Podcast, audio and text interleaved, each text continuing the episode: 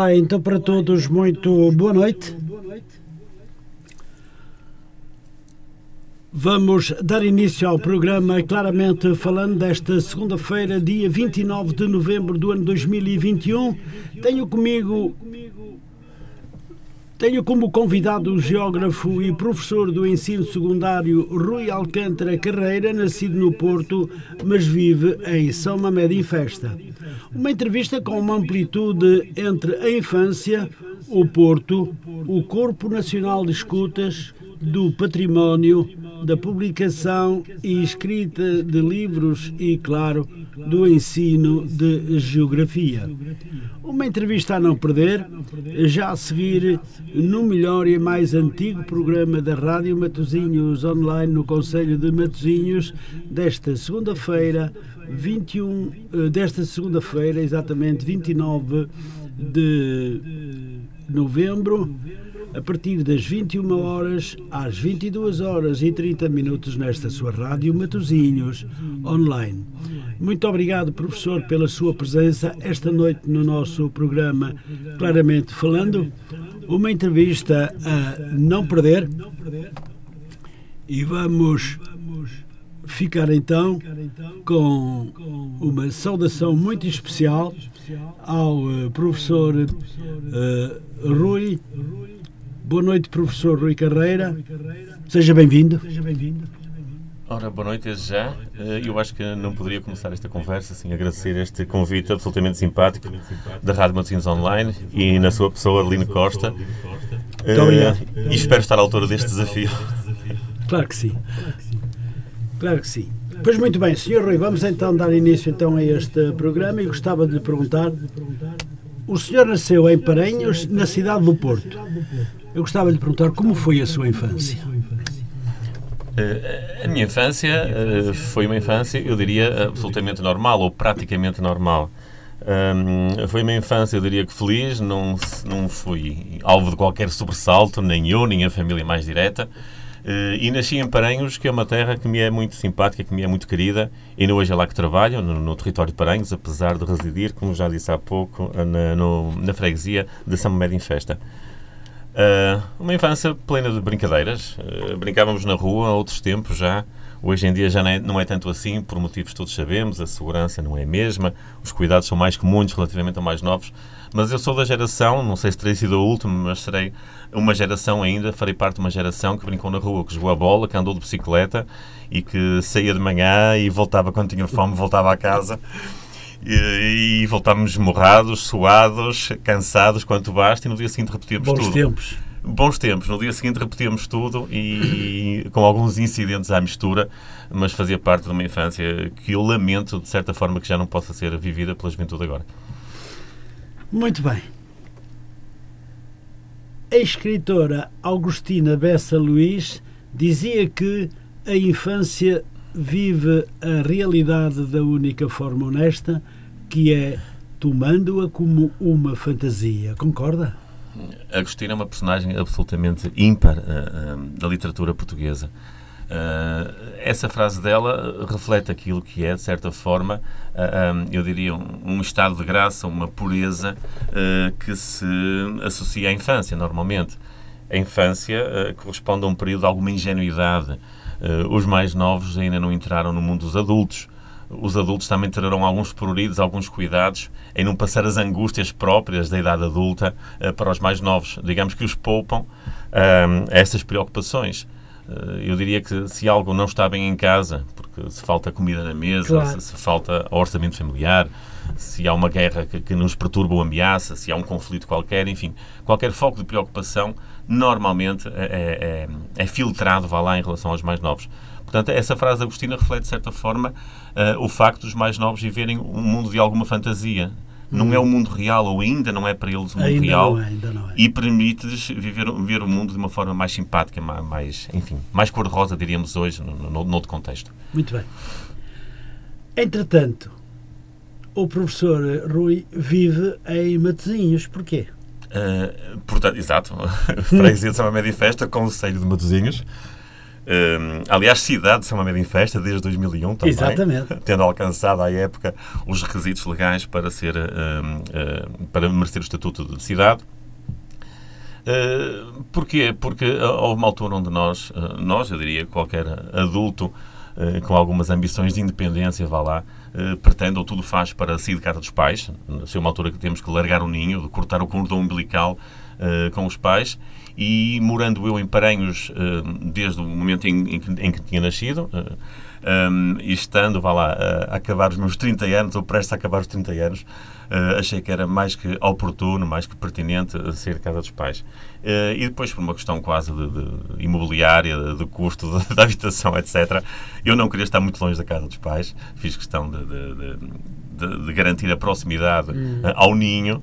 Uh, e, portanto, Sama Média em Festa estava já ali, bastava-me atravessar a circunvalação e eu chegava a Sama Média em Festa. Portanto, foi uma opção que me pareceu interessantíssima, como poderia ser em Paranhos também, de facto. Claro, claro. Não procurei especificamente Sama Média em Festa ou o Conselho Matosinhos, mas tendo surgido a opção, uh, agarrei-o com unhas e dentes e, portanto, uh, saí de casa dos pais e foi Sama Média a opção de residência. Eu não me Posso- arrependi até hoje. Considera, professor, que Amédio em Festa é uma cidade magnífica para se, para se estar e viver? Concorda?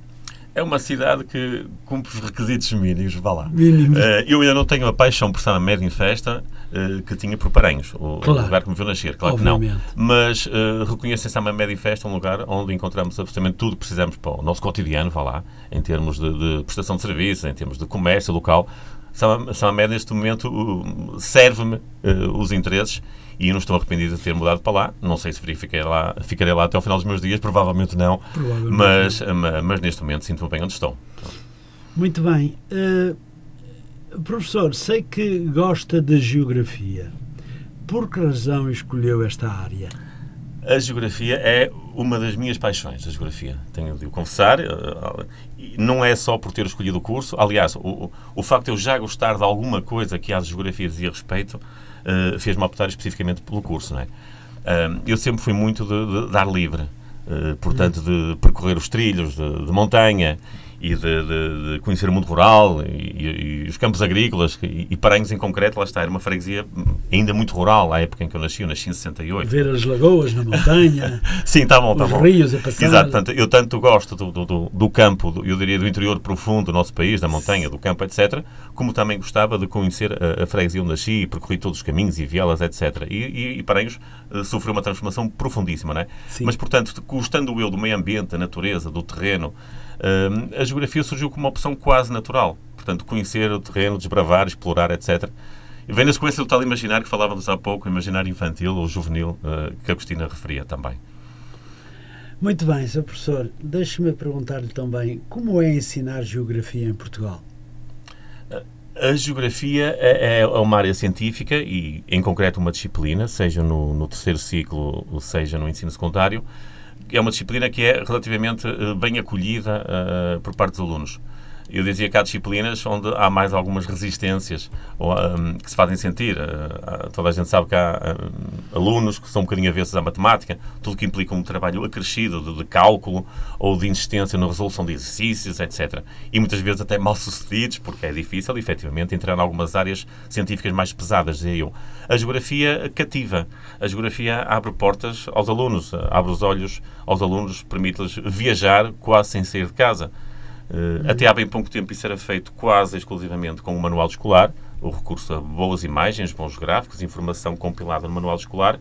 Cada vez mais a geografia tem recursos multimédia, ou seja, tem pequenos clipes de vídeo, tem jogos interativos, tem recurso a imagens satélite. Portanto, há todo um conjunto de tecnologias que são hoje em dia, estão banalizadas, são utilizadas no, no ensino de uma forma relativamente generalizada e que permitem que a geografia seja mais facilmente interiorizada e, e, e tem mais sucesso. Portanto, é uma disciplina simpática e com bons resultados, claramente, por comparação com outras disciplinas. Os, os seus alunos, ou uma grande parte dos alunos que estudam geografia, uh, ainda vivem sobre, sobre como sobre um, a ilusão de como será ou de como como será o, o, o mundo. O mundo, mundo. uh, não, eles estão muito mais esclarecidos. Aliás, muito mais do que às vezes nós próprios até pensamos ou podemos suspeitar. Uh, eh, um, hoje em dia os alunos têm um acesso fácil à, à internet e, e, ao Google e, portanto, quanto mais não fosse por essa via, eles votam, têm uma, qualquer dúvida, têm uma curiosidade qualquer relativamente a um lugar, um, uma personagem qualquer, um, um acontecimento qualquer,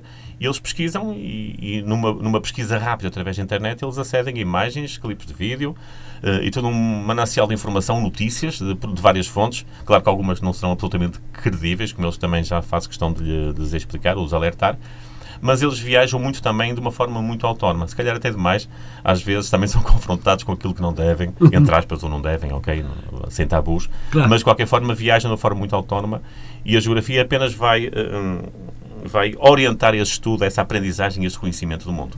Muito bem. Seu professor, gostava de lhe apresentar esta, esta, esta questão, que é uma questão um pouco. Uh, um pouco, como é que é dizer, ou, ou pronto, ou será muito simpática. Vamos ver. A, a, a poeta Sofia de Mel Breiner Anderson dizia que quando eu morrer voltarei para buscar os instantes que não vivi junto do mar. O mar para um geógrafo é tão importante como os planaltos, vales e serras. Concorda? Em absoluto, concordo sim e, passarei a explicar porquê. Um, a geografia, por definição, uh, corresponde ao estudo da superfície da Terra, de tudo que está presente, tudo que está exposto à superfície da Terra.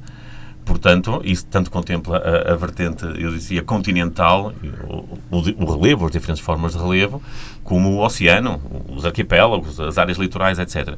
Portanto, a geografia estuda um bocadinho de tudo. Ou seja, quem ama realmente a terra, quem ama o território, quem ama descobrir, explorar aquilo que a natureza nos proporcionou e aquilo que é a uhum. evolução do território, não pode descurar realmente nenhum dos aspectos. E nenhum dos aspectos corresponde a nenhuma das parcelas que nós encontramos à superfície da Terra. Uh, por outro lado, não posso deixar de destacar também o facto de uh, o nosso país em concreto ter uma, uma, uma ligação absolutamente uh, forte com o mar. Liga... Então vocês aqui, ou nós aqui a Matosinhos, claro, agora devo tratar, claro. devo assumir-me como matosinhense, embora por adoção, de certa forma, né? Mas um, ehm, Portugal, em concreto, tem uma ligação fortíssima ao mar, uma ligação ancestral ao sim, mar. Sim, sim. Uh, nós fomos os pioneiros da globalização, a quando da epopeia dos descobrimentos, portanto, em inícios do século XVI, nós estávamos a viajar para o mundo e a descobrir os quatro cantos do mundo, né? Portanto, a ligação ao mar é fortíssima. Uh, no mar nós encontramos todo um manancial de recursos que exploramos e que aproveitamos, eu diria, quase diariamente, não é? Basta pensar nos recursos piscícolas, os recursos do subsolo, do, dos fundos marinhos, recursos minerais metálicos e não metálicos, uh, o petróleo e o gás natural. Portanto, o mar para nós é tudo o turismo fortíssimo aqui, com um peso imenso, como todos sabemos aqui em Matosinhos, um, através da, do terminal de cruzeiros, do Porto de Leixões. Portanto, a nossa ligação, nossa do país ao mar, é tão forte que seria impensável alguém conceber um país e o amor à terra não, não dando valor àquilo que o mar nos proporciona. Uh, fortíssima essa ligação e, portanto, concordo em absoluto com a frase Muito que foi lançada bem. aqui, claro. Uh, nas duas últimas décadas, paralelamente à sua atividade profissional, tem-se dedicado à pesquisa, divulgação e valorização do património, nas suas múltiplas vertentes. Porquê? Hum, eh, esta é uma resposta, eh, ou esta é resposta que eu irei dar, hum, espero que seja clara. Hum, o património é uh, tudo aquilo que, é disponibilizado à geração atual, contemporânea, e que foi legado, que foi deixado pelo, pela geração anterior ou pelas gerações anteriores. Anterior, exato. Isso tanto se aplica, eu diria, quase ao património familiar, aquilo que é uma herança de, de família, por exemplo, quanto ao património histórico, aquilo que são os castelos, os monumentos, as ruínas arqueológicas, etc, etc. Portanto, património é tudo aquilo que nós temos ao nosso dispor, que podemos observar, contemplar, visitar e que merece ser preservado. Tudo isso é património. E eu tenho um imenso respeito pelo legado da, das gerações anteriores à minha. Uh, nós somos sempre um, um fruto da história. Uh, a geração presente e aquilo que nos é proporcionado é sempre o reflexo de um processo histórico. Portanto, devemos simplesmente respeitar tudo aquilo que nos é proporcionado, tudo aquilo que nos é dado a, a utilizar, a fazer bom uso, aliás, dessas, de tudo aquilo que nos é proporcionado. Um, portanto, o, o, património, para mim, sempre foi uma área de interesse. Um, e, e, o património não tem que ser uma coisa com monumentalidade, uma coisa com um valor extraordinário. Repare, se eu percorro algumas ruas, uh, e agora posso voltar em concreto a falar da freguesia de Paranhos ou Saba Média Festa, porque me dizem muito estas freguesias. E se eu encontro uma qual, qualquer viela, não tenho uma casa rural, uma casa rural com uma eira, com uma construção tradicional, ou se eu vou assistir uma festividade qualquer de celebração de um qualquer santo padroeiro, onde são uh, dados a conhecer produtos regionais e o artesanato, etc. Tudo isso é património, tudo isso tem valor. Portanto, eu sempre tive um interesse muito grande por tudo aquilo que nos é dado a conhecer, que nós podemos desfrutar e que temos a, a missão, todos coletivamente, de uh, deixar ou de assegurar para as gerações futuras também. Um, e é nesse sentido que eu comecei a, a, tomar as minhas notas, a fazer os meus registros fotográficos de tudo aquilo que ia encontrando, os lugares que visitava e onde o património era realmente uma marca muito forte. Muito bem. Uh, Sr. Professor, acha que em Portugal uh, preserva-se bem o património? Uh, isso depende de, de, de tantos fatores. Um, vamos, vamos ser claros. A, a, responsabilidade de preservar o património, eu acho que antes de mais deve ser uma responsabilidade do Estado, pelo menos do grande património, daquilo que é representativo da, da nacionalidade ou do tal legado histórico que eu falava há pouco, um, com peso ou com uma representatividade de âmbito mais nacional. Um, e depois temos o património, que à escala local tem muito valor e cuja defesa, cuja salvaguarda, cuja valorização e divulgação tem outras entidades como principais responsáveis, uma Câmara Municipal, por exemplo, ou até, porque não, uma Junta Freguesia. Uhum. Portanto, o, o património, o estado do património, o estado da conservação do património depende de, da vontade política, depende da forma como, é, como são estabelecidas prioridades por parte das entidades às quais compete ou deverá competir um, preservar o património e depois depende, obviamente, da, do orçamento disponível para o fazer. Não se fazem omeletes sem ovos, diz claro, o povo, e com claro, razão. Claro. Portanto, havendo dinheiro para, havendo vontade para e havendo a noção daquilo que é prioritário, pois então, nos casos, o património será preservado, salvaguardado e divulgado, etc. Noutros casos, isso simplesmente não acontece. Portanto, não há algo que se possa uh, dizer que é desta forma pelo país inteiro, porque depende de muitos fatores e cada local tem a sua realidade. Eh, muito bem, eu tenho aqui uma questão e gostava de, de, de lhe colocar, porque uh, é em Matosinhos e é uma igreja, uma igreja considerada um grande património dos nossos antepassados. Certo. Quero falar da Igreja Matriz do Senhor de Matosinhos. Senhor Matosinhos. É uma das grandes belezas da cidade, concorda? Absolutamente incontornável. Uh, ah, um, aliás, uh, antes de voltar a esta questão, ou de voltar sim, sim, a, a, destacar o caso da, da Igreja do, do Senhor Matosinhos em concreto, uh, o património religioso é absolutamente notável em Portugal. todos sabemos o, o peso, a relevância que teve a instituição Igreja Católica no nosso país desde há séculos um, e da forma como foram sendo concebidos e implantados em diversos lugares uh, todo o tipo de, de, de, de, templos religiosos, lugares de culto, etc. Portanto, o património religioso, religioso em Portugal, muito por responsabilidade, por iniciativa da Igreja Católica, um, assumiu realmente uma, uma, dispersão em termos territoriais imensa. Nós encontramos igrejas, basílicas, capelas, ermidas, um, santuários, portanto, há todo um conjunto Mosteiros. de tudo e mais alguma coisa. Tudo, Certamente os mosteiros, eh, das ordens religiosas, masculinas, femininas, não interessa. Portanto, a Igreja em concreto, a religião católica, essencialmente, eh, é responsável pela existência lá está, como falávamos há pouco, em, eh, em condições absolutamente distintas de, sim, de conservação sim. neste momento, uhum. não é? Mas o património religioso é um património riquíssimo em Portugal. Ponto. Sim. Isso é uma verdade uh, indesmentível, diria. Uh, algumas localidades alguns lugares uh, urbanos tiveram o cuidado de aproveitar esses elementos uh, implantados na paisagem, essa Sim, arquitetura religiosa, etc., para fazer disso realmente um, lugares que não só associam a questão religiosa, a vertente religiosa, o culto religioso, mas associaram também o caráter histórico, o caráter monumental. A Igreja do Senhor Matosinhos é, é, de uma beleza absolutamente extraordinária, uh, a riqueza da, da, da talha sim, no, sim, interior, sim, o, o, trabalho da pedra, as imagens que estão lá presentes. Portanto, e depois, claro, a, a Romaria em si uh, sofreu profundas alterações ao, ao, longo dos tempos. Não é? Muito, muito, uh, exatamente. O caráter religioso foi cedendo, foi dando lugar a, um momento de festa e com alguma, algum aproveitamento comercial à mistura, que é incontornável, seria impensável claro. proibir essas situações, mas, mas para mim, desde que a Igreja esteja num bom estado de conservação e que continue a ser palco de, de manifestações de caráter religioso um, com a qualidade e com o brilho que tem, para mim isso é, é fundamental e tem sido conseguido até agora. Portanto, é um belíssimo exemplar de arquitetura religiosa, um lugar histórico a visitar com toda a certeza. Muito bem. Vamos agora falar um pouco de, de si, de todo o seu trabalho. E eu gostava de perguntar, Sr. Professor, certo. em 2015, o professor publicou o livro Infanto-Juvenil, A Descoberta dos Lugares. Exatamente. Em 2016, o seu conto A Pequena Caminhoneta integrou a antologia de contos eh, natalícios. Em 2018 publicou o seu primeiro romance, A Casa dos Loios, uma narrativa de caráter histórico baseada em, em factos reais, centrada na cidade do Porto, um dos seus mais influentes territórios sentimentais. Em 2021 foi publicado o seu primeiro livro de contos, Contos do Campo e da Cidade com uma Brisa do Mar. Eu gostava de lhe perguntar, professor, se não se importa de falarmos um pouco destas quatro experiências que me parecem bem diferentes.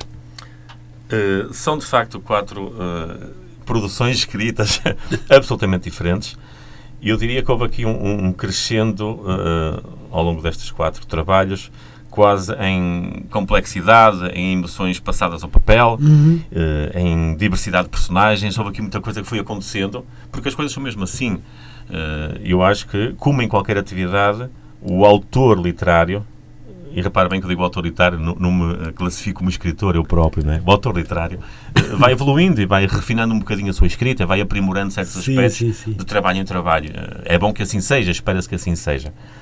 Uh, eu falaria então sobre cada um do, destes, destas sim, experiências senhor, temos todo o tempo literárias. Ainda sim, temos uma hora e dez minutos. Uma hora e dez minutos. É pá, vou tentar então desvendar aqui algumas coisas, desvendar aqui alguns pequenos segredos relativamente um, à Porque escrita. Eu também gosto de saber mais para além dos nossos Com certeza. É? Então espero seduzi-lo para a minha leitura. Será um dos meus próximos leitores e seguidores, eventualmente. Muito bem. Um, vou falar um pouco para já sobre o, o surgimento do, do, primeiro livro, o tal Infantil Juvenil, à descoberta dos lugares. Sim. Um, ele surge, ah, claro, quando surge um livro, ele é o resultado sempre de um trabalho prévio, como é lógico, não é? Portanto, um livro não, não, não vê a luz do dia, como costuma dizer. Uh, de um dia para o outro. Num dia para o outro, claro. no, momento em que ele não é pensado e clique, temos uma noite de inspiração, Exatamente. saltamos para o teclado do computador ou agarramos um. A magia um, ainda não chegou até aí. Não chegou até aí, ainda bem que não chegou até aí. Ainda bem. Portanto, ainda um livro, uh, até haver o parto, ou seja, o momento em que ele sai da, da, da gráfica e, e, está pronto a ser distribuído numa cadeia li, livreira, um circuito comercial qualquer ou ser apresentado publicamente, num qualquer evento literário, etc. Um livro é sempre o resultado de um trabalho uh, longo. Claro que isso depende, aqui também tenho de dar a mão à palmatória, depende do, do autor em concreto, da disponibilidade, uh, enfim, dos recursos que dispõe para conseguir uh, trabalhar no sentido de produzir os, os seus livros, etc. Ora bom, o livro Às Descobertas de Lugares, o primeiro, o tal Infantil Juvenil, que sai em 2015, ele vem um bocadinho na uh, na sequência daquele meu amor que eu falava há pouco ao património. Uhum. Portanto, esse gosto que eu tenho pelo território, por aquilo que podemos encontrar numa, numa qualquer, uh, num qualquer passeio, numa qualquer viagem, seja ela de férias, uma escapadela de fim de semana, outra coisa qualquer. Portanto, nós somos confrontados se percorremos o nosso país, de les a les, ou numa qualquer área que porventura queiramos privilegiar, nós somos confrontados com algumas coisas uh, relativamente às quais uh, gostamos de, de, passar algum tempo mais, alguns lugares onde, que nos prendem mais. Então, qual foi a minha ideia? E essa ideia surgiu, portanto, esta descoberta de lugares ter-me levado pouco mais de um ano a escrever, portanto, o, o livro sai em junho de 2015 e eu no início do 2014 aí depois do, do Natal de, ou de, de, do Ano Novo desse ano, terei começado a escrever este livro. Portanto, um ano e pouco de escrita, sensivelmente. Uhum. Uh, dizia eu que eu gosto do, do património, gosto de percorrer caminhos uh, e até gosto de percorrer caminhos menos frequentados. Uh, não, eu não sou muito de multidões, sou um bocadinho a ver sobre multidões e, e, o turismo massificado não me diz muito. Eu gosto muito mais de encontrar o, os nichos, vá lá, eh, menos percorridos ou mais escondidos deste país. E então eu concebi um enredo, uma história simples, na qual uma família, eu diria relativamente convencional, um casal, dois filhos, eh, se predispõe a passar umas férias eh, no norte do país, no norte do nosso país. Aliás, este livro eh, tem aqui um misto de situações. Tanto encontramos neste livro algo absolutamente real, que são descrições em concreto de lugares que podem ser visitados. Portanto, ele passa por Chaves, a família passa por Chaves em férias. Portanto, isto é um enredo que reflete aquilo que é uma sugestão de percurso que pode ser seguida por qualquer um dos leitores deste livro. Eh, a única coisa, o único elemento que eu, onde eu fantasiei claramente, o único lugar que na realidade não existe é Vila Grande, foi o nome que eu atribuí a uma localidade uh, imaginária, uhum. porque não quis, ou na altura, não, foi o primeiro, o primeiro livro, repare, eh, eu, na altura, eh, a minha ingenuidade levou-me a não querer assumir que queria privilegiar uma qualquer localidade. E então a família residia numa localidade que eu apelidei, ou designei em concreto por Vila Grande. Sempre não, com grande imaginação. Com, aí foi com grande imaginação. Não quis dizer que era uma família que morava em Lisboa, no Porto, em Braga, ou em Freixo para claro, Cinta, claro. ou noutra localidade qualquer. Portanto, não quis privilegiar ninguém, cuidaria quase para não ferir suscetibilidades do leitor e, portanto, inventei uma localidade que era a área de residência da, um, da família em concreto. E depois foi só uh, criar uma sugestão de percurso onde fosse possibilitado a qualquer um, um de nós, qualquer pessoa que lesse o livro, uh, seguir essa sugestão de percurso e passar pela mesmíssima experiência que essa família passou. Eu posso ler só um pequeno excerto da, Ai, pode, pode, da pode. sinopse do livro. Pode, sim, senhor. E a sinopse lá uh, vai dar-nos a conhecer, então, em concreto, uh, aquilo que vamos encontrar ao percorrer as páginas deste livro. Então, uh, este pequeno resumo, esta pequena meia dúzia de linhas que vão despertar o apetite ou o interesse pelo livro, espero eu, é a seguinte. Miguel é o protagonista desta história. Vive em Vila Grande, uma localidade imaginária, mas que podia ser bem real, idêntica a muitas vilas grandes ou cidades pequenas existentes no nosso país mora com os seus pais e irmã, Afonso, Margarida e Rita, respectivamente, e está a concluir com êxito o primeiro ciclo do ensino básico. Portanto, este Miguel é um miúdo que tem 10 anos à época. Uhum. As férias grandes que se aproximam prometem ser divertidas e enriquecedoras.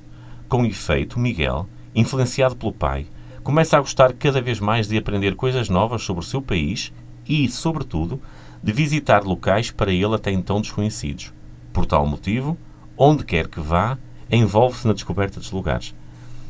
E o que nós vamos encontrar são visitas a museus, a visita ao Parque Natural, ao Parque Nacional da Peneda Gerês, a visita às Chaves, como eu referi há pouco, a visita a Monte Alegre, enfim, todo o conjunto de lugares reais que podem ser visitados.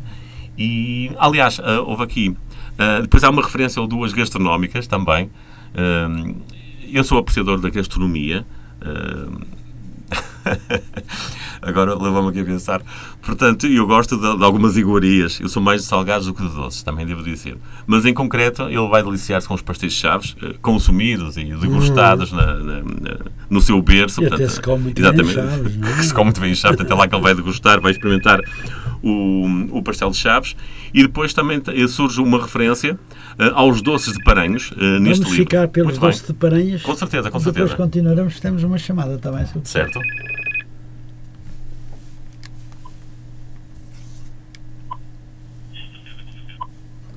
Muito boa noite. Muito boa noite, Rádio Matosinhos. Boa noite, Sra. Bruno Costa. Fala Cristina Braga. Ah, Dona Cristina, muito boa noite. Seja bem-vinda ao programa Claramente Falando, aqui com o meu convidado, com o Sr. Rui. Sim, com o professor Rui. Paranhos. Exato. Rica freguesia, tens uma paranhense ali. queria né? dar os parabéns, quero ao programa, como sempre, que é muito bom. Quero ao professor Rui Alcântara, que é uma pessoa fantástica, e queria deixar uma pergunta no ar. Eu estou curiosa pelos livros dele. Como é Hum. que eu os posso comprar? Ora, se de dizer alguma coisa, posso responder já? Hum, Pode, pode, pode, professor. Muito bem. Eh, É assim. eh, Pode que se calhar vou ficar cliente também. Diga, professor. Uh, nos momentos, ou pelo menos durante as semanas seguintes ao, ao- ao- lançamento dos livros e às apresentações que eu faço, normalmente ficam exemplares em algumas livrarias. A partir desse momento, e como o lançamento deste último livro já ocorreu em julho, a meados de julho, sensivelmente, eles podem ser adquiridos por encomenda. O processo é absolutamente rápido, absolutamente fiável, não é? Tenho várias pessoas que já o fizeram e que me reportaram. Sim. Portanto, os livros podem ser adquiridos, nomeadamente em três espaços, outra, uh, na Porta Editora, na, na U- através da UC, nas FNAC e nas Bertrand e Almedina. Aliás, são mais então. Portanto, seja deslocando fisicamente a um destes espaços comerciais e fazendo lá a encomenda, seja através de- da aquisição online. Portanto, fazemos a compra através do, do site, eh, da plataforma de compras de Sim. qualquer uma destas, destas, destas marcas comerciais e o livro em poucos dias está em casa. Eu sei que a editora tem exemplares disponíveis de todos os livros eh, que eu publiquei. Muito bem, o valor de cada livro? O processo é, é fácil. Eh, os dois últimos livros, tanto o livro de contos e, o, hum, e a Casa dos Lóis, portanto, os meus dois últimos livros têm um valor de 15 euros, que normalmente na compra online até tem um promocional de 10 ou, ou 20% de desconto. Sim. E o outro, o Infantil Juvenil, custava apenas 12 euros à época e se calhar até está mais barato também. Muito bem, Dona Cristina, não sei se, se, quero- se concorda. Eu eu quero comprar para o Natal. Muito bem, então bem ao Norte Shopping, à À FNAC, por FNAC. exemplo. É certinho. muito bem. E Eu, eu depois- terei todo o gosto em, em autografá-los, combinamos um qualquer ponto de encontro, eh, desloco-me onde for necessário para autografar, com todo o gosto. Ai, eu vou cobrar isso. Com certeza, tenho, tenho todo o gosto em que, que a minha leitura ou a leitura dos meus livros eh, chegam onde, Sejam onde acharem conveniente. Claro Muito que sim, bem. e tenho todo o gosto. Muito bem. Pronto, uma boa noite para os dois e continuação do meu programa. Vou continuar a ouvir. Muito obrigado, Muito obrigado, Dona Cristina. da minha parte também. Um beijinho grande para si e fique bem. Continua, con, continue connosco. Muito boa noite. Vou continuar, vou. Muito obrigado, muito obrigado. Bem, professor, Já tenho algum eco de uma conversa que ainda ia na primeira meia hora, certo? É. Ou um pouco mais, então. já arranjou uma cliente. Ah, estávamos com Paranhos, penso eu. Exatamente, eu estava a referir que eh, num, a um dado momento deste, deste, deste relato, deste enredo que eu criei para, para, esta, para este livro infantil juvenil, eh, faço uma referência precisamente aos doces de Paranhos. Um, uns doces muito pouco conhecidos, ou pelo menos muito pouco conhecidos, precisamente até ao ano 2015, onde eu me aventurei num outro, num outro processo, de outro que falarei mais processo. tarde então. Mas, portanto, este livro, o, o A Descoberta dos Lugares, foi o primeiro livro, foi escrito com toda a calma do mundo, hum, com tempo, bem devagarinho, e, tive um imenso gosto em fazer o seu lançamento ah, numa FNAC. O filme foi lançado numa FNAC. Uh, a FNAC foi, foi simpático ao ponto de acolher o lançamento do livro. Uhum. Um, e pronto, e foi realmente um momento de realização minha, de realização é pessoal. o A Descoberta dos Lugares, foi o primeiro, em 2015. Infanto, Infanto Juvenil à Descoberta dos Lugares. não é? Exatamente. Infantil juvenil é uma classificação social, tanto a faixa etária Pois. daquilo que serão os leitores mais indicados, eh, aqueles que podem compreender a linguagem e ao mesmo tempo também sentirem-se agarrados à história e se calhar puxarem os pais para a tal viagem descoberta no norte do nosso país, terão eh, sensivelmente entre os 9 e os 12, 13 anos, daí o chamar-se infantil juvenil. Muito bem, Sr. Professor, em 2016 eh, escreveu um conto, eh, o que eu achei muita piada, eh, A Pequena Caminhoneta. Eh, surgiu eh, este título como? Porque é Este título é uma, é uma ternura, diga lá. É uma ternura mesmo. Eh, Eh, vamos então falar dele. Vamos sim. Uh, isto foi só um conto. É uma, é uma historieta simples, diria Sim, sim. Mas, mas que tem, mas tem realmente uma origem muito curiosa, esta história. Um, eu lancei o, o primeiro livro através da, da Editorial Novembro. A Editorial Novembro é uma marca, é uma chancela do Grupo de Co- Comunicação Novembro, que é um grupo de comunicação, portanto tem, tem duas linhas editoriais, uma mais técnica e, e esta mais genérica, vá lá, onde, onde encontra espaço o conto e o romance, etc, etc. Eu fiz uma abordagem a escassas editoras, duas, três editoras, e tive uma resposta muito simpática, na, onde se predispunham, de facto, a, a- a patrocinar a edição desse primeiro livro, portanto, do A Descoberta dos Lugares. E depois, então, na sequência daquilo que foi o lançamento da descoberta dos lugares e, da, e do relativo sucesso comercial, vá lá, pelo menos eu não deixei ficar mal a editora, eu vou interpretar assim. A editora convidou-me a participar numa antologia. Uma antologia uma, uma coleção de textos Sim, sim, de sim, diferentes autores e eles queriam fazer o lançamento de uma, de uma compilação de pequenas histórias de Natal, ou com o Natal, com o Natal em tema de fundo, com o pano de fundo. Olha, estamos agora a chegar ao Natal a e, chegar. portanto, é oportuno falar desta, desta Exatamente. antologia. A antologia viria a tomar a designação de natalícia, sem surpresa, e então os autores eh, convidados a participar, uma escassa dezena de autores, tiveram que criar um pequeno conto onde o Natal fosse realmente um elemento comum, o fio condutor, vá lá, de- desta compilação de narrativas. A Pequena Caminhoneta foi um, um conto que eu escrevi que eu não sei bem como é que é explicar este conto. É é um conto. A pequena caminhoneta, ela aparece citada no, no, no conto. É, digamos que é o elemento Isso principal. foi o que o título. É- é- a pequena caminhoneta era uma, era uma caminhoneta de brinquedo, uma caminhoneta como aquela caminhoneta que se vinha, que se vinha a vender nas feiras antigamente, não é? Muito bem, sim, Uma sim. caminhoneta em chapa, pequenita, era o brinquedo de alguém Sim, sim. que acaba por permanecer ao longo da vida dessa pessoa, acaba por permanecer na posse dela. E eu diria que a pequena caminhoneta tem uma carga nostálgica eh, imensa. Acaba por ser a recordação da infância, eh, as tais aventuras e a Desse fantasia. as tais- exatamente, eh, as tais aventuras e a fantasia de que falávamos há pouco. eh, tem aquela imagem, aquele brinquedo, aquele objeto em concreto Uhum. que, que retrata precisamente aquela fase, uma fase feliz, uma fase de, Claro, despreocupada de alguém. E, portanto, eh, foi por isso que eu dei uma pequena caminhoneta. Eh, os tempos mudam, as pessoas eh, nascem, crescem e morrem, mas ficam-se objetos. E fica este elemento em particular. Eu achei a pequena muito caminhoneta. simpático este título. É, a pequena caminhoneta é um bocadinho o reviver de, de- de tempos felizes da infância Uhum. num objeto que nos leva a viajar para, para muitos sítios. Muito bem.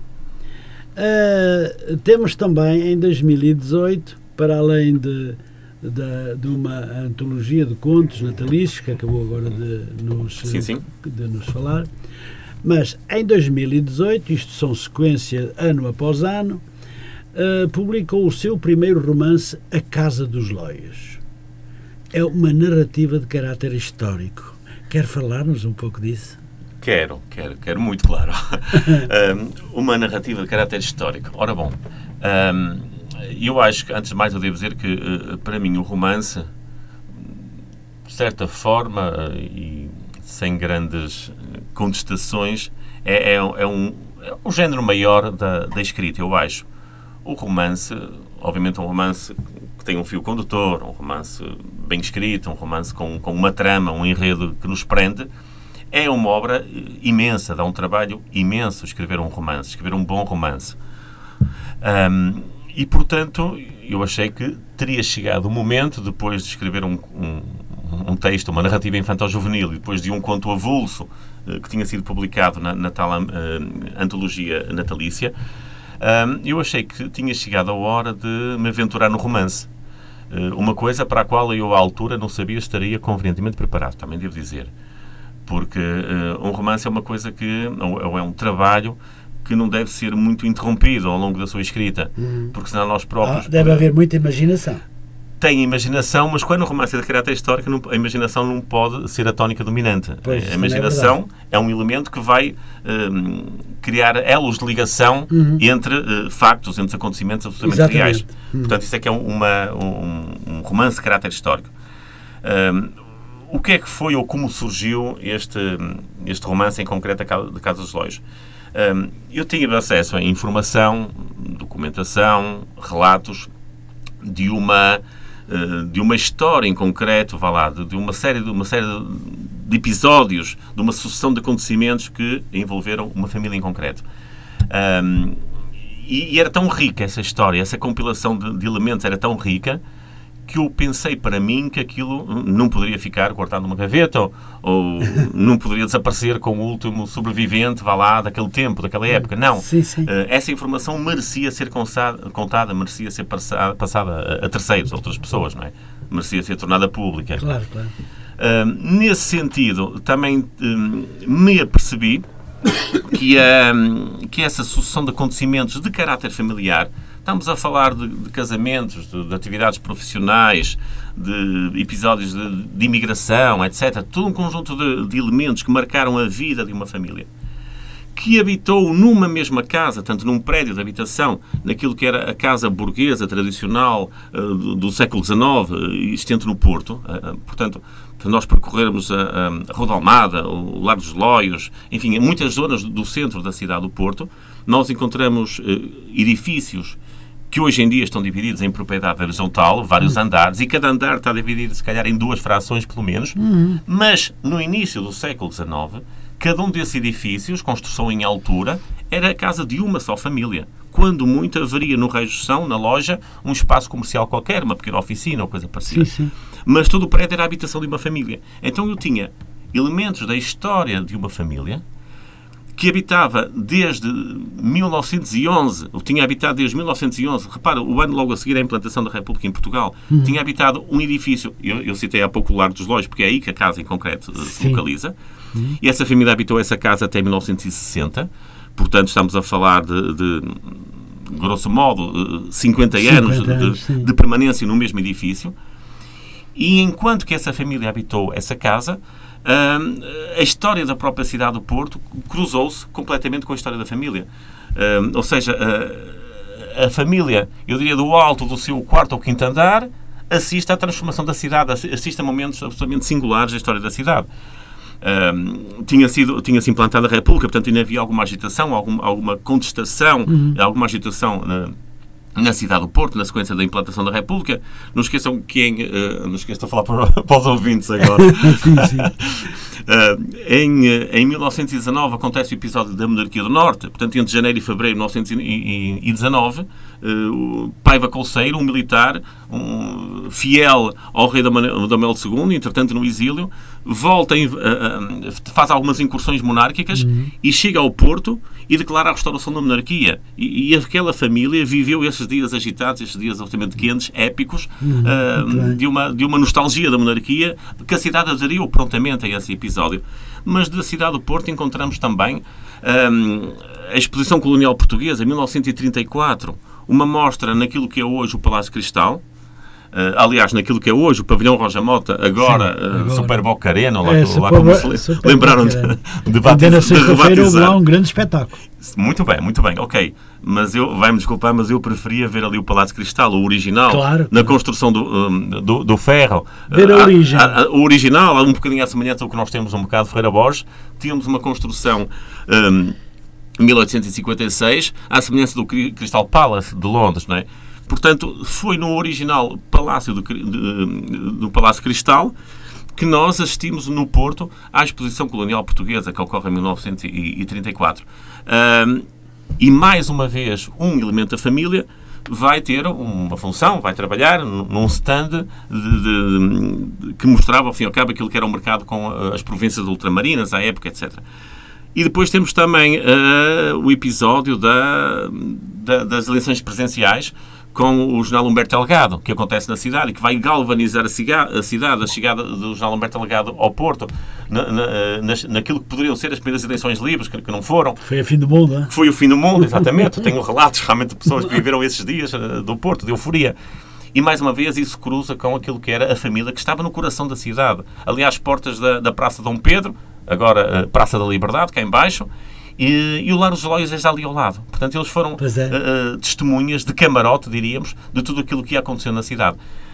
Portanto, eu na posse desses elementos uh, de caráter familiar, de caráter particular, vá lá, Uh, na posse dos relatos de viva voz, da primeira pessoa, de alguém que os viveu, e ao mesmo tempo conhecendo a história da cidade e aquilo que, que o Porto é e que lições pode dar ao mundo de muita coisa, não é? eu tinha, tinha mais era que escrever este romance. Portanto, o romance A Casa dos Loios, mostra realmente a ligação de uma família e de um prédio à história da própria cidade do Porto. Daí ser um romance de caráter histórico. Eu apenas tive que, hum, de alguma forma, estabelecer aqui alguma, algumas pontes entre episódios concretos. Sim. Não tive que fantasiar muito. Tudo o que eu digo, aliás, eu eu reporto-me a isso. São na... factos concretos, não é São factos concretos ou absolutamente verosímeis. Se não uhum. aconteceu assim, foi mesmo quase, quase aqui, assim. Uh, eu também tinha aqui a sinopse da Casa dos Lóios. Não, faz favor. Faz favor. Então acho que é. Todos nós ficamos encantados de ouvir. Absolutamente oportuno. Então é assim, uh, a Casa dos Lóios, o tal romance histórico, ou de caráter histórico, vá lá, de 2018, tem a seguinte sinopse. Esta narrativa de caráter histórico centra-se na cidade do Porto, Neste contexto, o atual Largo dos Loios, a antiga Praça de Santo Eloy, é merecedor de uma especial relevância. O mesmo constitui um dos locais mais emblemáticos da cidade, invicta, tendo beneficiado ao longo de séculos do facto de se situar numa área privilegiada do tecido urbano, permitindo-lhe testemunhar as distintas realidades política, social e económica aqui vividas em diferentes épocas. Uma casa em particular assume uma importância singular ao longo do enredo. No número 15 do Largo dos Loios, expõe sucessivas vivências cotidianas moldadas pelos diferentes ritmos e transformações que gradualmente são impostos à própria cidade. A Casa dos Loios existe verdadeiramente. Foi projetada em 1840 e edificada um pouco depois. Assumiu a condição de genuíno lar, tendo acolhido durante décadas uma família tradicional burguesa de portuenses de gema. Um reduzido número de outros residentes, bem como um amplo leque de visitas da casa, mais ou menos habituais, tornariam particularmente animadas as rotinas aqui estabelecidas. Os factos aqui descritos são, na sua essência, reais. Alguns deles, porventura, terão, serão tão só verosímeis. Um, e agora posso desventar um bocadinho. A Casa dos Loios, esta casa que eu me refiro, que eu me sim, reporto sim. no texto, uhum. um, existe, o prédio está lá, foi absolutamente requalificado em inícios dos anos 2000 e hoje em dia, onde está instalada a gelataria Santini, uh, ah, é, é, esse o prédio em concreto. Hum. Tem os números 15 a 17. Hum. E é claro que aquilo que era uma casa de família uh, perdeu completamente o sentido, esse, pois, o, o sentido, a própria dimensão. Claro. Todos, eu digo, todos os andares foram divididos em apartamentos, naquelas tipologias que encontramos agora com, com abundância na Baixa, do T0, T1, estúdio. Sim, sim, sim. Apartamentos minúsculos a um preço, enfim, Maluco. eu diria quase escandaloso. escandaloso a é especulação imobiliária, infelizmente, é. fala muito alto na, na cidade do Porto, como em qualquer grande cidade hoje em dia. É verdade. Mas, portanto, fica aqui uma sugestão de olharem para a casa com outros olhos. Muito bem. Ou na sequência da leitura deste livro. Muito bem. E é uma das, das, eh, das coisas que é importante que o seu autor pudesse conversar um pouco sobre esta Casa dos Loios é, e que nos trouxe ainda a, a, a, lembrança do que era a monarquia, como foi a monarquia. Exatamente. E isso foi, é extremamente importante. É um, um livro que vale a pena ler.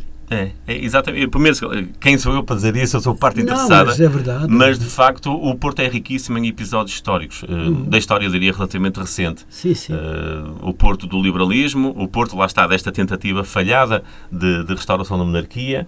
Uh, o Porto, cidade do trabalho, cidade invicta, lá está, que não foi vencida. O Porto do, do liberalismo e das tropas de Dom Pedro, que libertaram o, o, país, ou foi o começo da libertação do país, do absolutismo de, de Dom Miguel. Portanto, é uma cidade interessantíssima. Aliás, outro, olha, um elemento também do património da, uh, da cidade, ou do Conselho de Matosinhos em concreto, é o, o obelisco da Praia da Memória, que evoca precisamente o, o desembarque das tropas liberais ah, de Dom Dom Pedro em julho de 1832.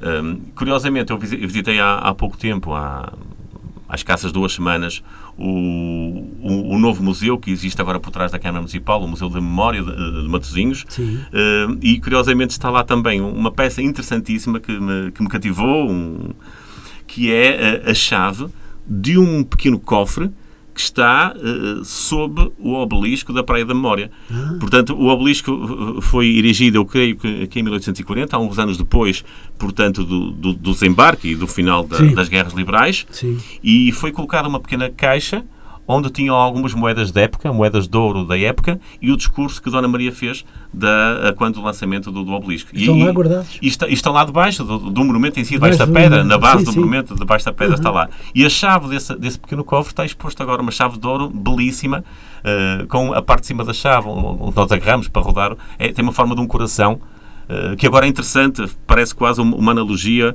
com o coração de Dom Pedro, que está guardado na, na Igreja da Lapa, num local absolutamente nobre, e que muito raramente vê luz do dia, mas como tem que ser, mas o coração de Dom Pedro, Dom Pedro IV, está na Igreja da Lapa do Porto. E, esta famosa chave, onde está? Essa chave está exposta agora no Museu, no museu da Memória de Matosinhos. No Museu da Memória de Matosinhos. O museu foi inaugurado em agosto, eu tive a ocasião de visitar sim, sim. as casas duas semanas, uhum. e é um museu belíssimo, uma... Um, com algum, alguns elementos muito interativos. Portanto, nós temos imagens, temos reprodução de, algum, de alguns filmes e muita animação, mas temos peças belíssimas da história de Matosinhos que estão lá. Portanto, aconselho vivamente, lá está, uh, um exemplo bom do que se pode fazer, um bom investimento e que vai realmente destacar aquilo que há de mais nobre, uh, neste caso, o Conselho de Quer dizer que Matosinhos, o seu Conselho também é um Conselho Matosinhos histórico. não esquece, Matosinhos está a dar cartas no sentido da preservação do seu património. É, é preciso dizê-lo e ainda bem que assim acontece. Fico muito feliz por isso. Muito bem. Temos que dar graças aos presidentes Com que lá certeza. passaram, principalmente quem está a governar neste momento, a doutora Luísa Salgueiro. é Muito bem. Muito bem. Tenho de Pois, concordar. pois bem, uh, Sr. Professor, uh, depois da Casa dos Lóios veio então uh, veio então um dos seus afluentes que é territórios sentimentais. Uh, não sei se quer falar um pouco destes deste porque isto é uma narrativa de caráter histórico, não é? Baseada em factos reais. Isto foi a Casa dos Lóis que eu lhe A falei Casa ainda dos agora. Lóis, centrada no Porto, um dos seus mais influentes territórios sentimentais. Ah, o eu chamar territórios sentimentais ao Porto é porque realmente eh, pronto, é a cidade onde eu nasci, o Porto, e por outro lado é a cidade onde eu vou descobrindo algo de novo a cada dia que passa. Ah, um, e, e eu gosto muito de andar a pé. Eh, Por vários motivos. Neste momento, pouco combustível, se for à baixa, não é? Se eu andar a pé ou deslocar de metro de autocarro, o metro foi uma belíssima solução para a mobilidade urbana, mas eu gosto muito de percorrer as ruas da cidade a pé. E, e não há um dia onde eu percorro uma qualquer rua da cidade que não descubro algo de novo. Um pormenor da arquitetura, uma varanda qualquer do, do, do ferro forjado, um- uma fachada diferente, um azulejo diferente, ah, um pormenor no topo dos edifícios. Nós andamos muito e olhamos muito para as ruas ao nível dos nossos olhos. Nós raramente olhamos para cima, não é? E onde reparar que no topo dos edifícios, ou em muitos dos edifícios da cidade do Porto, se nós olharmos para cima, encontramos muitas vezes estatuária, portanto, figuras belíssimas, peças, verdadeiras obras de arte, pequenas estátuas que encontramos no topo de algumas fachadas, claro, dos edifícios das ruas mais antigas da cidade. E encontramos aquilo que é um elemento absolutamente singular hum, ur- da, da- daquilo que é a arquitetura urbana, que são as claraboias. Claraboias eram verdadeiras obras de arte Sim, sim, durante sim. muito tempo. Hoje em dia não, temos ali uma, uma estrutura muito padronizada, em aço, em aço inox ou coisa parecida, né? Mas as claraboias originais, as do século XIX e que perduram até os nossos dias, felizmente muitas delas, são verdadeiras obras de arte, com vitrais coloridos, com trabalho em ferro forjado, enfim, são elementos que se destacam nos telhados. Nós estivermos ao nível dos telhados da cidade, e se olharmos em nosso redor, na, na zona baixa, na zona mais central da cidade, iremos encontrar realmente algumas surpresas no topo de alguns edifícios. Isto quer dizer que nas suas caminhadas o professor aí é efetivamente um grande observador. Sou um observador atento. Sou um observador atento. Sim, sim. Há muito para descobrir na cidade e felizmente que ainda assim acontece. E já agora devo dizer que eh, custa-me às vezes eh, ver a, a descaracterização da cidade. O que vai acontecendo.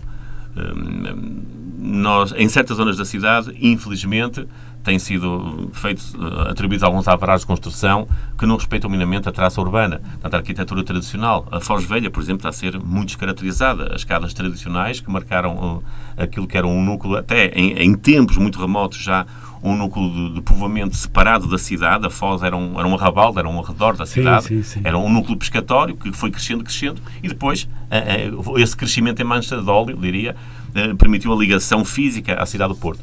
Mas hum, a cidade do Porto muitas vezes eh, hum, sofre atentados verdadeiros, atentados urbanísticos, não é? E infelizmente isso acontece por vezes. Vá lá entender-se o bom senso ou a falta dele, diria, de quem autoriza também as eh, construções que vão descaracterizar a cidade. É uma pena que assim aconteça. Mas outra coisa que eu, que eu estava a querer dizer há bocadinho nestas minhas eh, incursões pela cidade é o desaparecimento de alguns estabelecimentos comerciais tradicionais. Ah. Quando nós tínhamos eh, belíssimas tascas e tabernas e que dão lugar agora a espaços gourmet disto e daquilo e de lançamento de produtos comerciais de todo o tipo, eh, é uma pena que assim aconteça, são, é o rumo dos tempos e Quer nós temos cafés, quer livrarias antigas. muita coisa que vai desaparecendo, infelizmente. coisa, Eh, Portanto, coisa. não há. Eu não sei se porventura os proprietários desses espaços mais tradicionais teriam seguidores, porventura com prioridade avançada e muitos vão morrendo, etc. Mas é uma pena, só posso sentir uma pena, uma nostalgia imensa Sim, sim. de espaços comerciais que marcaram realmente a cidade. Os cafés, como disse, Sim, eh, sim. É, é algo absolutamente flagrante, mas os cafés e as tabernas, tascos, etc., eram verdadeiras instituições de convívio, muitas vezes, não é? Sim, sim. Uh, isso desapareceu, ou em muitos sítios desapareceu.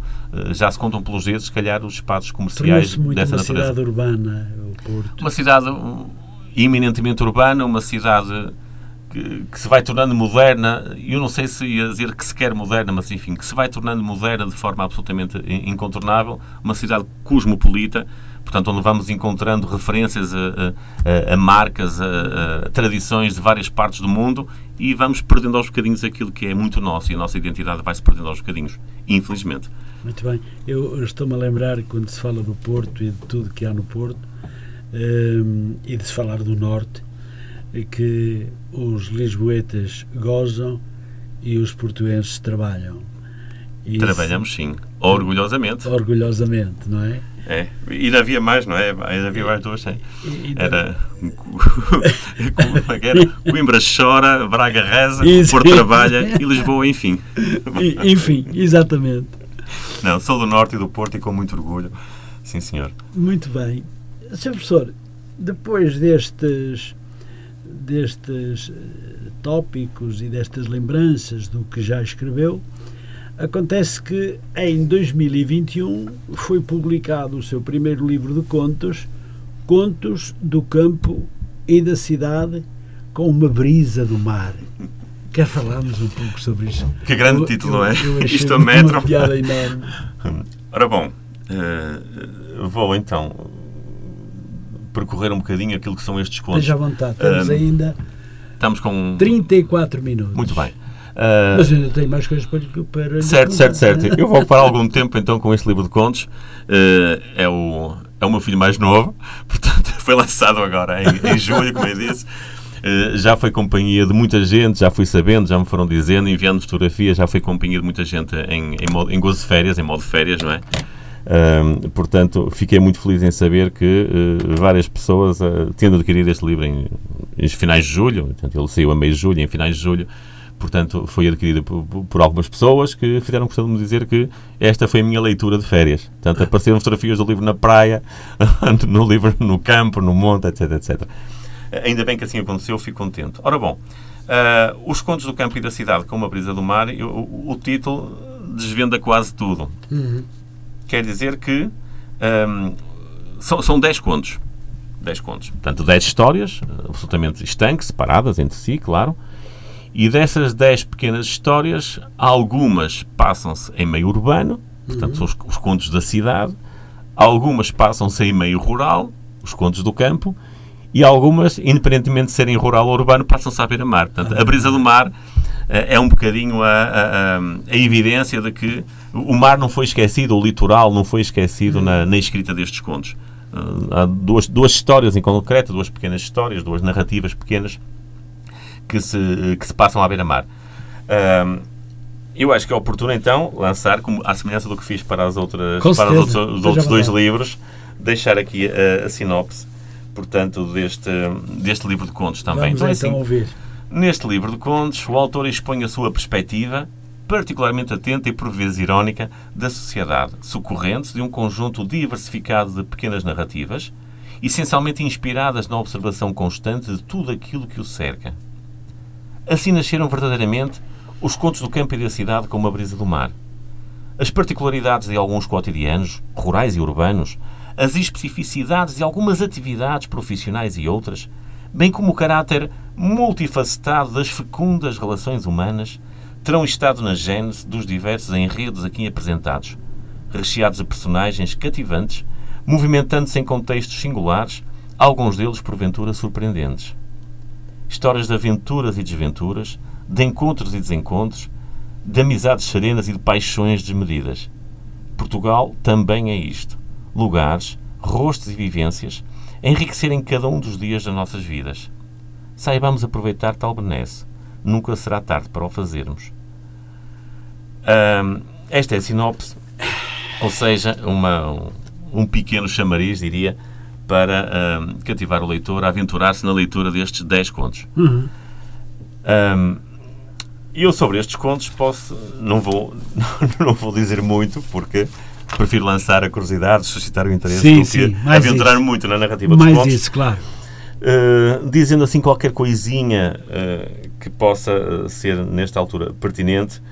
Um, eu, eu trato nestes contos muita coisa, muitos assuntos. Uns mais sérios, outros, outros nem por isso, outros mais ligeiros, mais light, diríamos agora. Não é? Um, há um aspecto, por exemplo, que eu trato com alguma seriedade, e, tenho que o dizer, que é a, a solidão dos mais velhos. Ou seja, os mais velhos, os idosos que acabam por morar sozinhos porque a família emigrou, porque mudou-se para a cidade e porque eles foram ficando e não quiseram deixar a, a casa onde viveram durante anos até que enviuvaram, coisa parecida. É um grande problema. É um, drama é um drama social.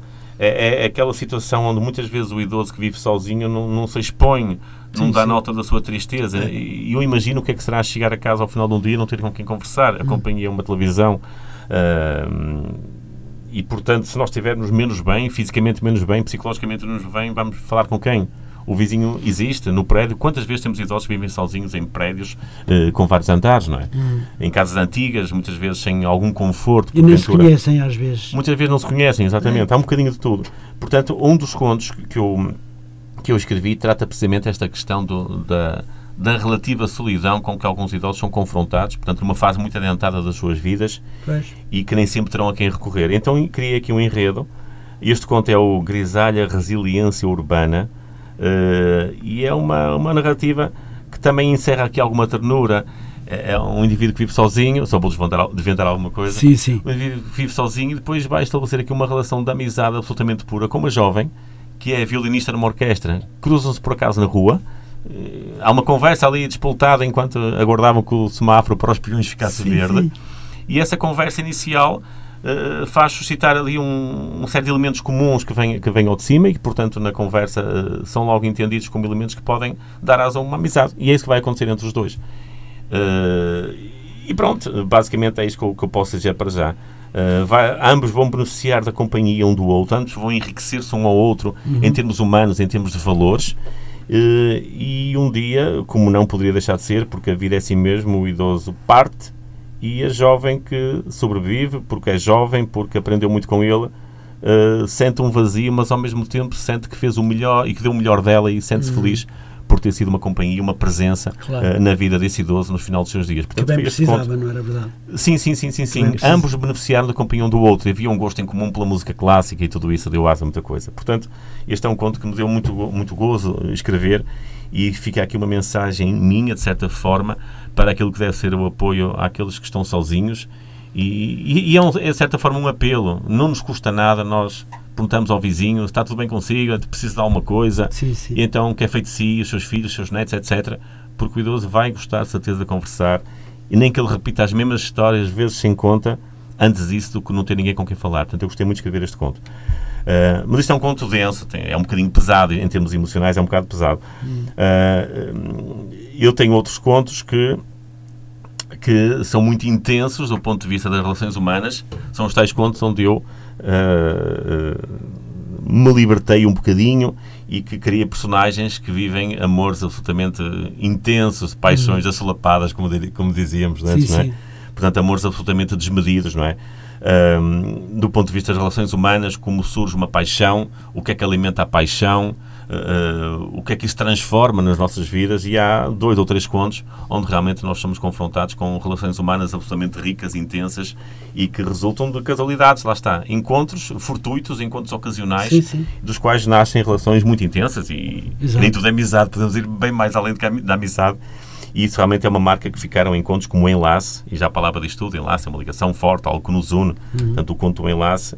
E depois há aqui um trocadilho que eu faço num dos contos, atração turística também, nós associamos o termo atração turística uh, a algo que merece ser visitado. Ali uma atração turística, vamos visitar este monumento, aquele museu, uhum. outra coisa qualquer. A atração turística é uma atração física, muito carnal, que surge entre duas pessoas e que surge em concreto numa casa de turismo rural. Portanto, atração turística é um texto irónico, ou aliás, é um título irónico para um texto uh, que deve cativar, pelo menos, aqueles que se gostam de, gostam de deixar seduzir pelo amor, diria eu assim. Um, como textos mais sérios, Sim. Uh, vou só destacar mais um, se calhar. Aliás, dois. Um é um texto que uh, eu diria que pode surpreender, pelo menos aqueles que têm uma visão mais, mais como é que eu lhe explicar, uma visão mais mais. falta uma expressão. É pá, quando um autor literário falta uma expressão, algo vai mal, deve ser o cansaço. Uh, mais convencional, diria eu, sobre muita coisa. Quem tem uma visão mais convencional sobre muita coisa, porventura, uh, custará um bocadinho a entrar na, no enredo deste conto. O conto chama-se Campo Santo e é um conto que uh, nos transporta para uma, uma crença, para uma doutrina, uma doutrina que é a doutrina espírita. Ou seja, nós podemos uh, acreditar que há vida para além da morte e que as nossas almas vão para algures e um dia mais tarde voltarão a encarnar. E então o Campo Santo Uh, o Campo Santo é uma designação que é atribuída pela, pela Igreja ao cemitério, sim. é o Campo Santo, não é? Sim, sim. E, portanto, no cemitério acontece um bocadinho de tudo. E, e alguém que tenha uma mediunidade bem trabalhada, bem esclarecida, uh, pode prestar um serviço imenso a todos aqueles que não estão bem, ou consigo, ou com aqueles que já partiram e relativamente aos quais ficou alguma coisa por resolver. que já partiram, acredita nessa tese? Sim, tenho de acreditar que sim. sim. Tenho de acreditar que sim. Eh, era é era tudo tão mais simples, não era? Se nós estivéssemos aqui e depois a, da, desaparecíamos tão pura e simplesmente uhum. e depois e o resto. Uh, não pode ser assim. Acha que nos vamos encontrar depois de termos com deixado a Terra? Com toda a certeza que nos vamos encontrar. É? Seja agora, seja daqui a muito tempo, uh, haverá uma outra existência, um outro plano, um plano espiritual onde nos vamos encontrar e um dia voltaremos uh, e, e poderemos fazer algo de melhor, porque acho que a vida é uma uma, uma completa, uma crescente aprendizagem e podemos ser melhores sempre em encarnações futuras. Ah, eu fico muito feliz que o dia que eu partir de encontrar os meus, aqueles que eu amei e que amo. Tem de acreditar, sabe que acreditarmos nisso uh, muda um bocadinho a nossa, a nossa existência, o nosso cotidiano, muda um bocadinho. Uh, um, a nossa mente transforma-se? A nossa quando, mente transforma-se. E eu, eu, vou dizer-lhe, há, há, dois, dois lemas, uh, duas, duas frases que me inspiram. Uma delas desde há algum tempo, vá lá, alguns anos, e outra muito mais recente que me inspira. São duas locuções latinas, eh, duas expressões em latim, e eu permito-me agora explorar um bocadinho o significado de cada uma delas. É muito rápido, está bom? Eh, Sim. Uma delas é carpe diem. Carpe diem quer dizer literalmente aproveita o dia. Ou seja, vive o teu dia intensamente, cada dia intensamente, dá o teu melhor, uh, faz coisas que te enriqueçam, aprende, procura ir mais além a cada dia que passa. E isso é uma expressão que nos deve motivar, nos deve inspirar cada dia. Que eu saiba aproveitar cada dia ao máximo, que eu viva intensamente, que dê o meu melhor. E depois há uma outra expressão uh, que é memento mori. Memento mori quer dizer lembra-te da morte. Uh, mas isso não deve ser encarado de uma forma quase pesada ou assustadora. Uhum. Lembra-te da morte quer dizer lembra-te que és finito, a tua vida vai acabar um dia. Portanto, tem que se pensar naturalmente. Tem que se pensar, encarar isso com naturalidade Sim. e, sobretudo, uh, procura, procura, pensa bem na marca que queres deixar para o futuro, para os vindouros. Qual é a marca? Tu queres ser recordado como um dia?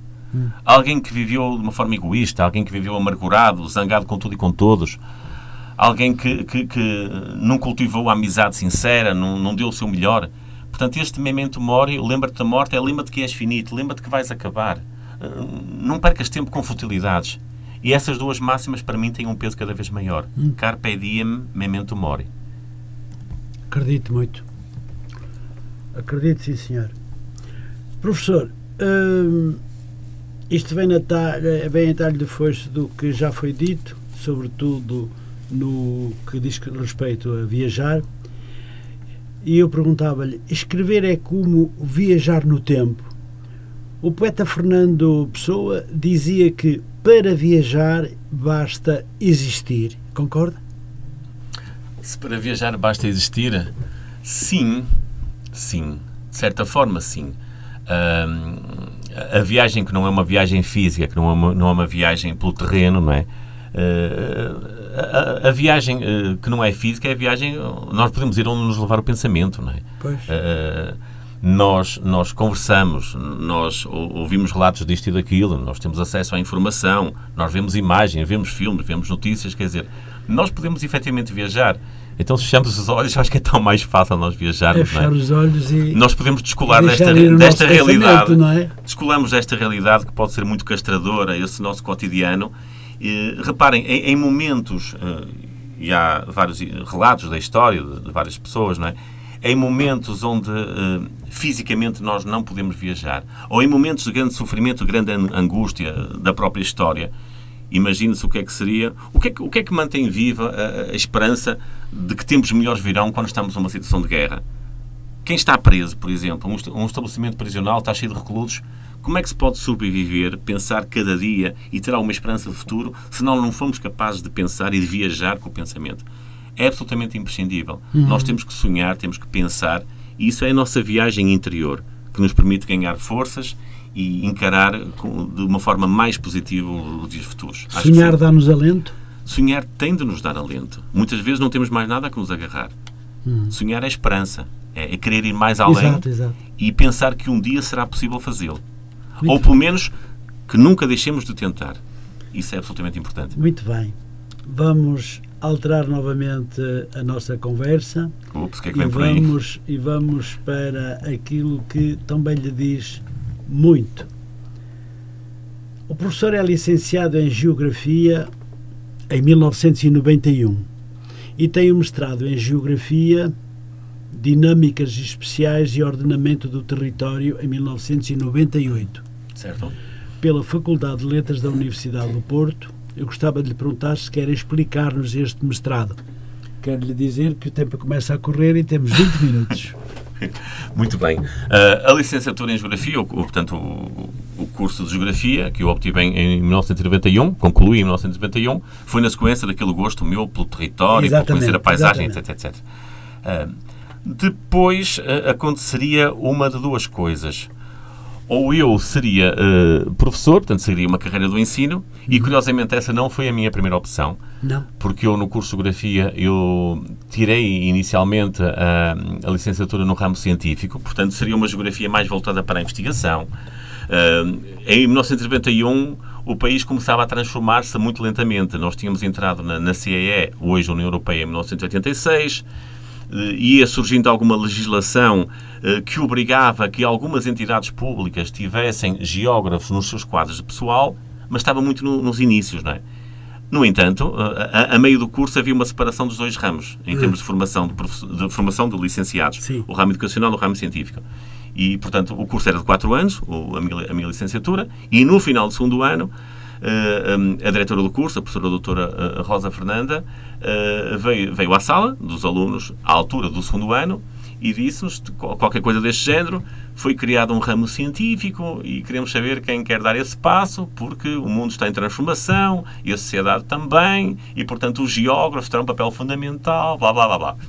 E então eu e mais seis, fomos sete magníficos, Isso já lá vão 30 anos, quase. Certo, certo, certo. Portanto, em 1900 e e, ah, isso, portanto, foi, isso, portanto, portanto, foi em 89, foi a meio do curso, não é? Uh, tendo sido criado pela primeira vez o, o- o ramo científico, uh, uh, alguns de nós, sete em 40 e poucos alunos, que era a turma, sete decidimos dar esse passo. Então, sim, senhora, bora lá experimentar o ramo científico, ver o que é que estudar.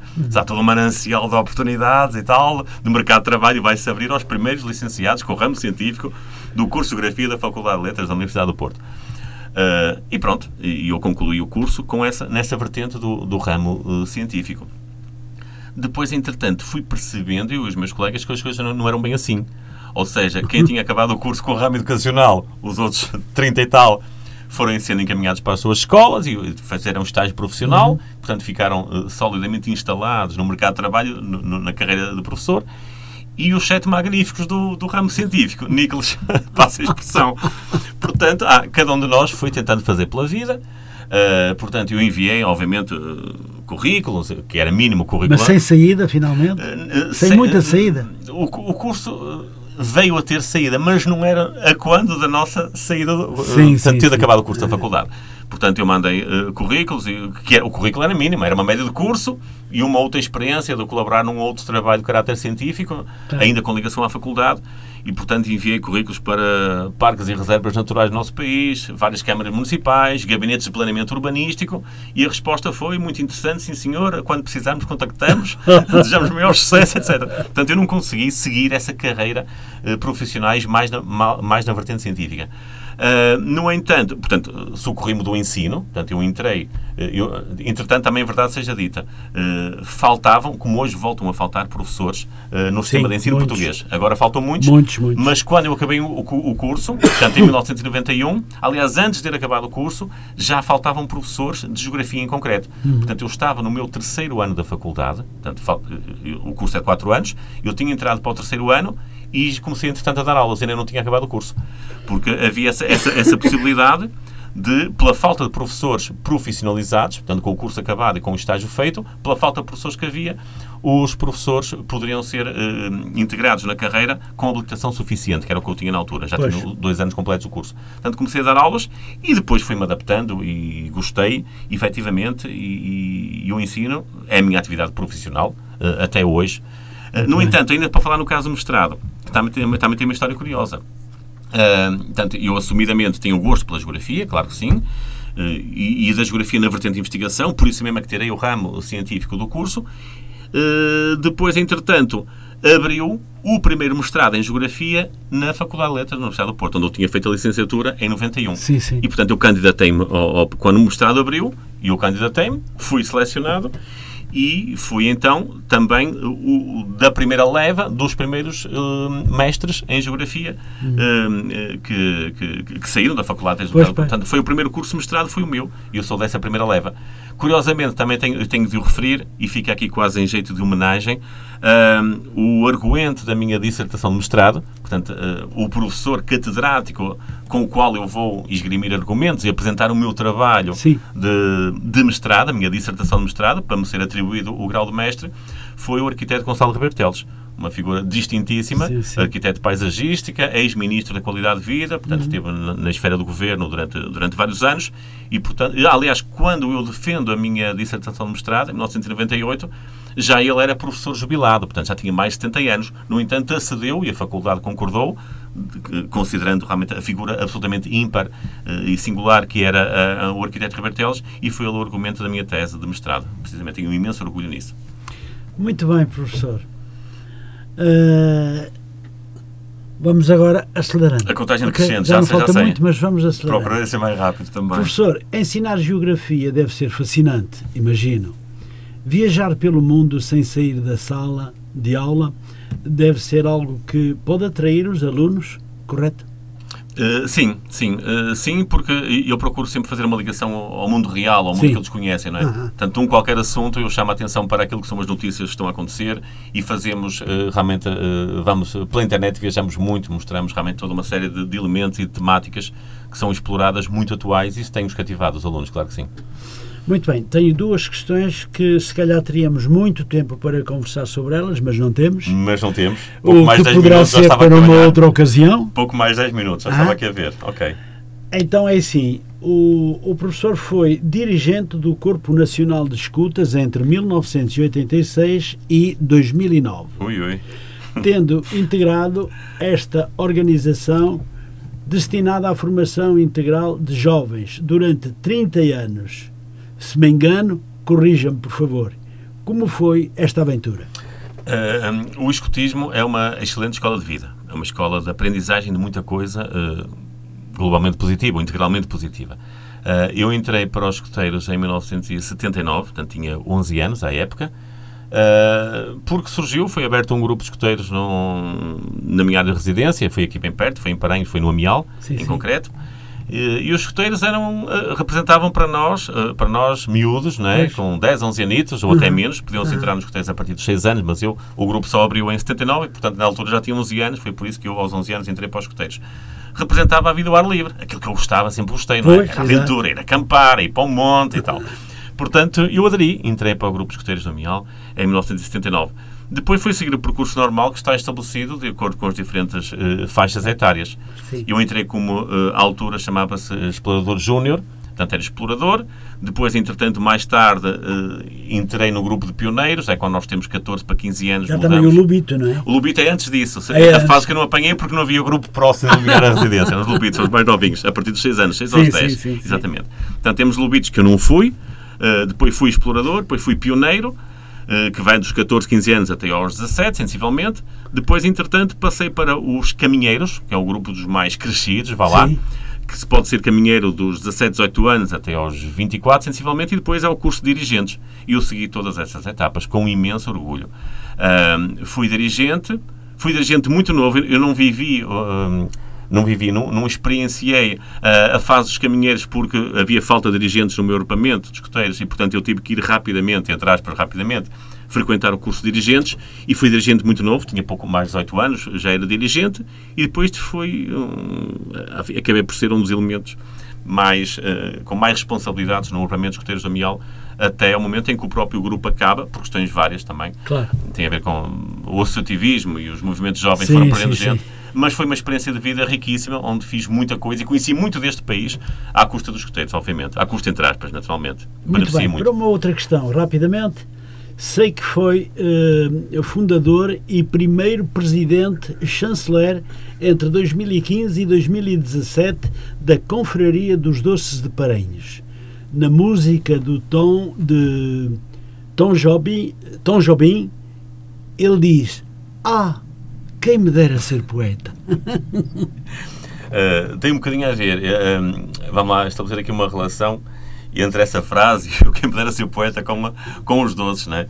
Uh, portanto, os doces de Paranhos, o que é que são? É- Era uma, é uma doçaria tradicional, de raiz popular. Portanto, eram os doces que eram feitos em alguns dias de festa, em alguns momentos especiais, pela, pela população relativamente pobre, uh, eminentemente rural da, da freguesia de Paranhos. Eram uns doces que eram feitos, portanto, tinham, tinham uma farinha, uma farinha que não era a farinha que nós temos hoje em dia, aquela farinha branca, tratada, toda refinada, uma farinha mais rude, não é? E depois in- in- incluía também, eh, não posso desvendar tudo, mas incluía também algumas ervas eh, aromáticas também. Eh, Portanto, era uma receita tradicional que eh, foi felizmente preservada eh, até aos nossos dias.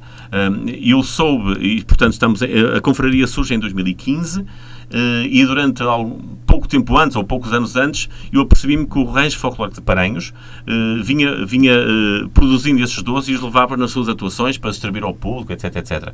Então eu achei que era absolutamente pertinente e que era oportuno ahm, criar uma confraria, portanto uma confraria gastronómica, precisamente para preservar a receita original e para levar mais longe ah, o conhecimento e, e o- e o saborear desses doces paranhos. Portanto, estive envolvido na, na preparação de todo esse processo. Estamos a falar de criar uma, estatutos para criar uma associação. Portanto, a, a Confraria dos Doces Paranhos tem personalidade jurídica, foi criada Ah, em setembro de, de, de 2015. Portanto, estive associada à produção do- do- do- dos estatutos dessa associação, que foi Sim. criada entretanto.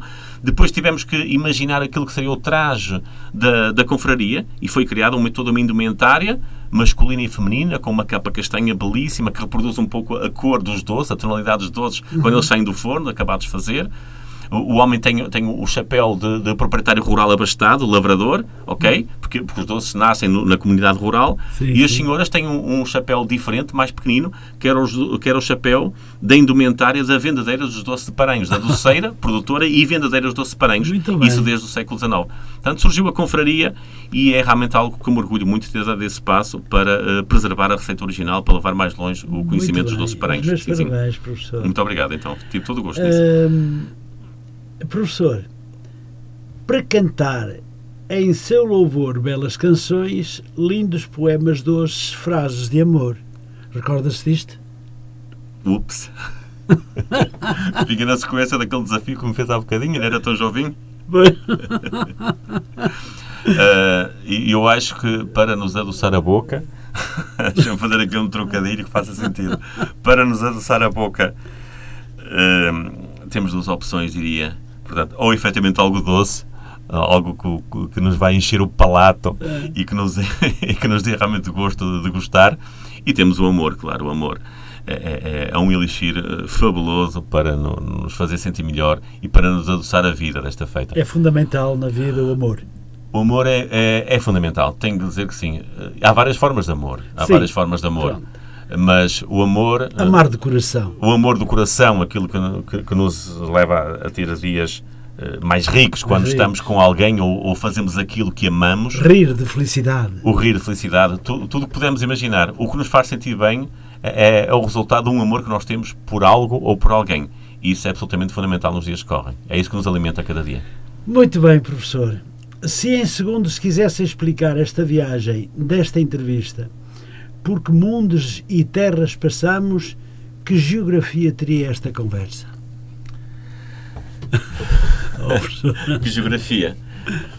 Uma geografia emotiva, uma geografia sentimental, uma geografia que percorre os territórios que me são mais queridos, quer os territórios físicos, os territórios do mapa, quer os territórios das emoções, tudo. O que me dá mais gosto, aquilo que me ajudou a construir enquanto pessoa, uh, passou aqui por esta conversa de uma hora e meia, que ao que vejo está quase a acabar. Está quase Exatamente. a acabar. Exatamente. Temos seis minutos. Muito bem. Professor, uh, quer deixar uma palavra para o nosso vasto auditório? E, muito vasto. Nós falávamos há pouco, antes de, de irmos para o ar, não é? Sim. Falávamos naquilo que são uh, os ouvintes, onde é que andam os ouvintes desta rádio de Matosinhos Online. E fui percebendo que eles andam um pouco por toda a parte, não é? Uh, aquilo que nós dizemos a diáspora portuguesa, portanto, as comunidades imigrantes, todos aqueles que já não estão uh, fisicamente no território de Matosinhos, mas mantêm, mas mantêm laços com o território de Matosinhos. Uh, e os portugueses que uh, sabem da existência desta rádio e como qualquer rádio, a rádio tem um papel absolutamente fundamental nos dias que correm. A rádio é um elo de ligação, Sim. a rádio de língua portuguesa é um elo de ligação uh, uh, por toda a parte onde, onde haja um, um, português, onde haja uma família portuguesa. O que eu tenho a dizer ao, aos ouvintes da rádio vai um bocadinho na linha uh, daquilo que eu fui dizendo, daquilo que eu fui explorando ao longo desta hora e meia de conversa. façam por enriquecer cada dia que passa, uh, façam algo positivo. Eu acho que nós chegamos ao final de cada dia e antes, nos, antes de nos deitarmos e encostarmos a nossa cabeça ao travesseiro, uh, se nós fizermos um balanço e, e, ficarmos com a certeza que o dia foi bom, porque eu fiz algo de positivo, isso para, para mim é absolutamente fundamental. Portanto, desejo sinceramente do fundo do coração a todos os ouvintes da, da Rádio Matosinhos Online que uh, aproveitem bem cada dia que passa, uh, deem o vosso melhor na esfera profissional, na esfera familiar, enfim, no círculo de amigos, de vizinhança, etc. Deem o vosso melhor todos os dias, porque assim a vida será muito mais feliz para todos, para nós e para os outros. Muito bem. Terminamos então aqui, uh, professor, o programa uh, claramente falando. Prometemos voltar na próxima segunda-feira com mais um convidado. Antes de terminar, quero deixar muito particularmente um particular prazer que foi tê-lo recebido aqui na Rádio Matosinhos Online para podermos conversar de vários temas ligados ao poder ao poder da geografia e outros temas importantíssimos que aqui foram falados. Da minha parte em nome deste programa, quero dar-lhe os parabéns pela forma simpática como respondeu às minhas questões. Muito obrigado, Sr. Professor Rui Alcântara Carreira. Muito boa noite. Muito boa noite, então, ao auditório. Boa noite a Cia Lino Costa. E claro que vai ficar como exemplar do meu último livro para desfrutar ao seu ritmo, então. Muito obrigado. Quero, então, com isto também lembrar e dizer que quero agradecer à, à, à dona Cristina pelo facto de nos ter ligado. Foi um prazer enorme poder falar consigo e de ter felicitado também o programa. Uh, quase diria que ainda hoje de manhã me dizia uma colega que um dos convidados lhe perguntou, mas afinal uh, temos muitos ouvintes e ela disse-lhe, temos tantos que qualquer dia já chegam a outro planeta para lá caminhar. Não, mas temos, temos à volta de só os números da, da, da Microsoft, uhum, sim, claro. Uh, que nos deu no ano 2000, uh, eh, o 21 ainda não acabou, uh, 130 e poucos mil uh, ouvintes por, por ano. Por ano. O que nos faz à volta de, de 11 mil, 11 mil e qualquer coisa por mês. Claro, claro não é muito mau, podia se calhar ser mais, mas não é, não é mau, acho que é muito bom. Acho que é muito bom. Isso quer dizer que somos ouvidos em, em muita parte, em, em muitas partes, do, do mundo. mundo. e no país também eh, nós eh, somos muito ouvidos e para isso para nós é, é, é, excelente. No fundo trabalhamos no fundo para comunicar, informar e, e, e receber os nossos convidados para conversar temas muito importantes relacionados com a vida.